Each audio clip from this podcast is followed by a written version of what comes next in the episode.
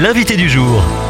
Ce matin, notre invité est Pascal Portoukalian. Bonjour. Bonjour Thomas. Vous êtes un auteur français d'origine arménienne et depuis un an, vous avez décidé de vous installer à Yerevan, la capitale de l'Arménie. Et ensemble, vous allez nous aider à comprendre un petit peu euh, ce qui se passe actuellement.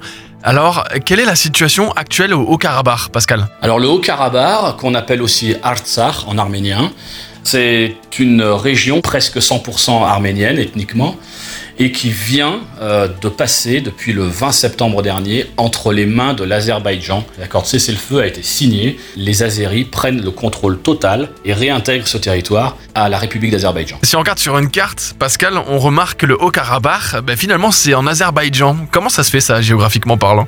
Alors, euh, en effet, c'est un, c'est un territoire euh, qui est dans, dans le territoire d'Azerbaïdjan pour des raisons historiques. En fait, euh, ce territoire a toujours été peuplé d'Arméniens, mais en 1921, Staline avait donné ce territoire à l'Azerbaïdjan de manière à, pouvoir créer du conflit localement et être tranquille au niveau du pouvoir central soviétique. Donc ce territoire-là, en, en 1991-94, les Arméniens ont, dû mener une guerre pour arriver à garder le contrôle de cette terre qui a été en fait injustement placée sous contrôle azéri par le pouvoir soviétique qui n'avait plus rien à faire là, euh, qui n'existait plus à, partir de là en 91. Donc les Arméniens ont simplement dit, ben, nous, si nous restons euh, sous, la, sous la coupe du régime euh, azéri, nos jours sont comptés. Et effectivement, l'histoire l'a prouvé tous les Arméniens qui vivaient en Azerbaïdjan ont, dû, ont été mis dehors. Les 400 000 Arméniens qui étaient là ont été mis dehors. Donc il s'agissait vraiment de protéger pour eux à la fois la population et le, patrimoine euh, historique en place. Merci pour le rappel historique, Pascal Portoukalian. Alors si on regarde vers l'avenir, quels sont les enjeux de ce conflit selon vous? D'abord, ce conflit-là, il est relativement local, sur un territoire relativement petit et avec des intérêts géostratégiques visibles assez faibles. Assez faibles en tout cas tant qu'on ne voit pas la grande image.